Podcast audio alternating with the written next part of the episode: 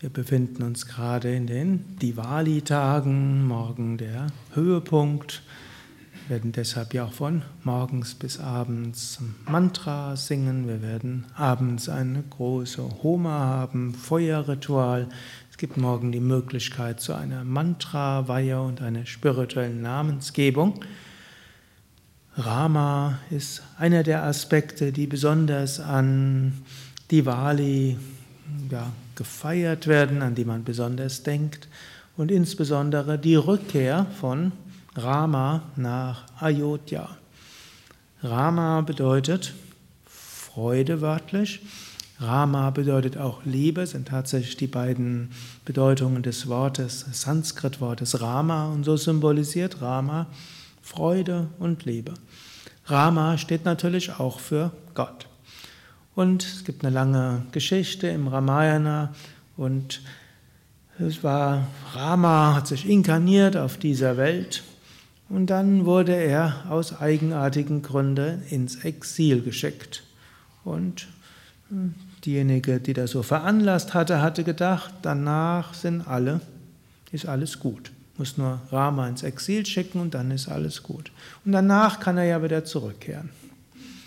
Und man kann das auf verschiedenste Weise deuten. Und eine der Deutungen ist, dass Menschen manchmal die Neigung haben, ihre Spiritualität ins Exil zu schicken.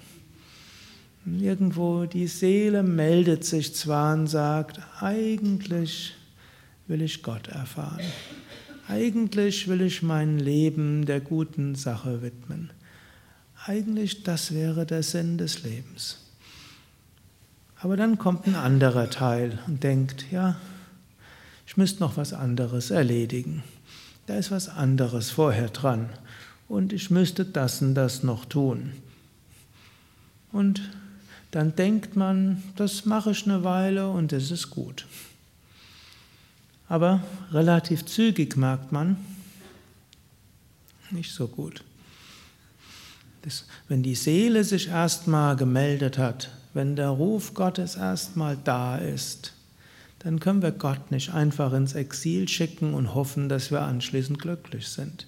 Wir können unsere spirituelle Sehnsucht nicht ins Exil schicken und hoffen, dass wir anschließend glücklich sind. Wir können es zwar schon ins Exil schicken, aber das Leben fühlt sich danach fade an.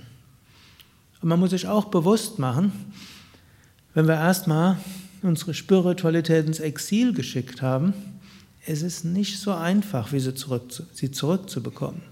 In dieser Ramayana-Geschichte, nachdem Rama ins Exil geschickt wurde, diejenige, die das Ganze veranlasst hatte, die hat es nachher bereut. Aber es hat trotzdem eine Weile gedauert.